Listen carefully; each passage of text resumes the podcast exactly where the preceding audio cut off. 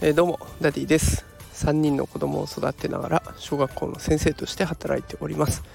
えー、このラジオでは育児や教育を少しでも楽にできるそんなヒントを毎日お届けしております。さあ今日はちょっとねお迎えの途中で今一旦あ足を止めて撮影しているので外のいろんな音が入るかもしれません。今鳥が鳴いております、えー、静かないいところで撮っておりますが音入るかもしれません。よろしくお願いします、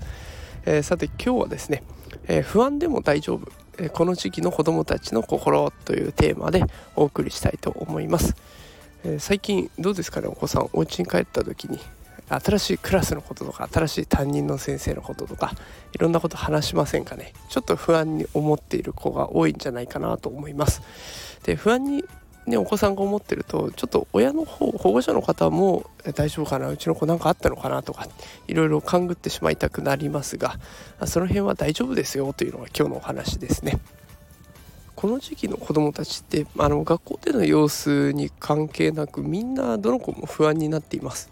で理由は簡単で1年間一緒に過ごしていたこの落ち着いた環境が崩されるっていうことが待ち受けてるの分かってるからなんですよね、まあ、4月になれば新しいクラスになったりとか新しい先生だったりとか新しい友達が増えたりとかっていうことで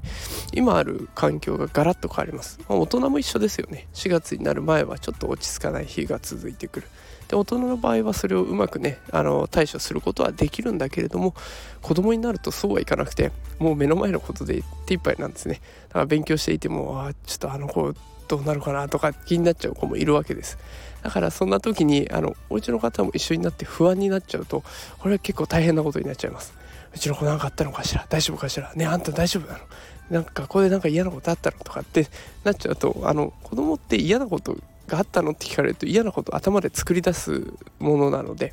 あのあじゃあ嫌なことかあれかな。ああそういえばあんなこともあったなってどんどんなんかいろんな嫌なことが出てきてしまいます。生まれてきてしまうのでそれは意外と危険なことかなと思っています。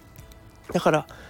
心配一緒になって心配するんじゃなくてまずは心配を受け止めてあげてその後に、まあ、そんなの大したことないんだよと。いうことを、まあ、ガハハッと笑い受け流してあげればね子供たちって結構安心して過ごすことができます。もう毎日毎日ね子供たち目の前のことで一生懸命必死になってやってるので、まあ、それを可愛いと思ってあげながら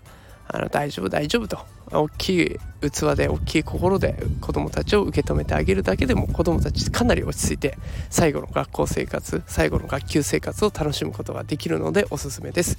さあということで今日は、えー、不安でも大丈夫ということでお送りしていきました。また明日も投稿したいと思います。それではお迎えの方に行ってきたいと思います。それではまた明日会いましょう。さようなら。